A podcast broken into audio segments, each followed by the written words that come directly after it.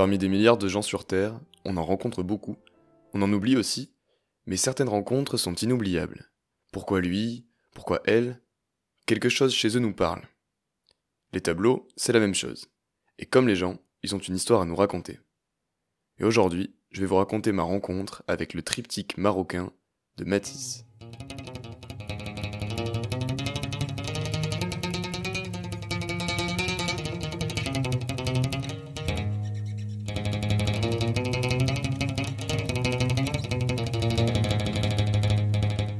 Est-ce que pour vous aussi, les souvenirs de voyage sont des images éparses, comme tombées en désordre d'un album photo? C'est un peu l'image que j'en ai. Quand je suis arrivé devant ces trois peintures, mises ensemble côte à côte, j'ai pensé à des fragments d'un récit de voyage. Des fragments de nostalgie, éparpillés. Entre ces trois souvenirs, il manque des morceaux pour raconter une histoire qui a un début et une fin, mais ils sont suffisamment évocateurs pour faire ressentir un passé lointain. La caresse et l'odeur d'une époque. À travers le temps, le peintre nous transmet le sentiment, la sensation de découverte et d'émerveillement qu'il a lui-même ressenti en découvrant un nouveau monde. Le bleu domine ce triptyque et c'est la couleur qui m'intrigue le plus. Je n'en trouve pas d'autre plus profonde, plus envoûtante. Elle est presque hypnotique. Les nuances de bleu rendent ces trois vues d'un Maroc lointain et dépaysant quelque peu irréelles, comme des esquisses floues et douces tombées tout droit des espaces heureux d'une mémoire de peintre. Ah, les voyages au rivage lointain, aux rêves incertains, que c'est beau les voyages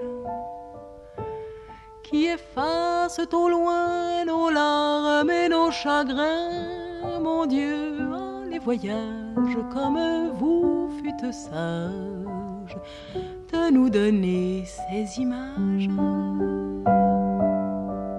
Car les voyages c'est la vie que l'on fait, le destin qu'on refait, que c'est beau les voyages. Ici, guerre de femme orientale à la posture lascive, comme on en trouve beaucoup dans les œuvres orientalistes, mais une jeune fille au sourire discret et à l'attitude contenue.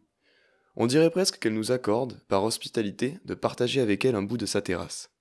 Matisse est venue au Maroc en quête de couleurs. Elle est d'une telle intensité dans ces trois tableaux qu'il n'y a plus de perspective nette, L'extérieur et l'intérieur se mélangent, on ne sait plus très bien si on est dehors ou dedans, le peintre unifie l'espace et la couleur, brise les barrières. Tout au long de son œuvre, Matisse s'est interrogé sur la place de la figure dans le décoratif. Comment rendre vivante la présence de la figure dans le tableau? Et comment faire pénétrer le spectateur dans la scène? Dans ce triptyque, en cassant la perspective, en mélangeant les espaces, plus rien ne nous sépare de la présence de la jeune femme, Zora sur la terrasse. Il n'y a plus de lignes, donc plus de limites. On peut dire que la figure a trouvé sa place d'une certaine manière. Depuis le tableau, elle rejoint notre espace. Elle se creuse une place dans notre voyage, dans le voyage du spectateur, son parcours entre les tableaux, dans cette aventure de quelques instants qu'aura été sa contemplation des trois toiles. En sortant du musée, puis plus tard en se remémorant le triptyque, il nous restera quelques images dans un coin de mémoire, quelques photographies bleutées, parmi lesquelles errent un sourire contenu de jeune fille et les paysages envoûtants d'un Maroc que l'on n'aura vu que par les yeux du peintre. Ainsi se termine notre aventure en trois étapes dans le Maroc de Matisse.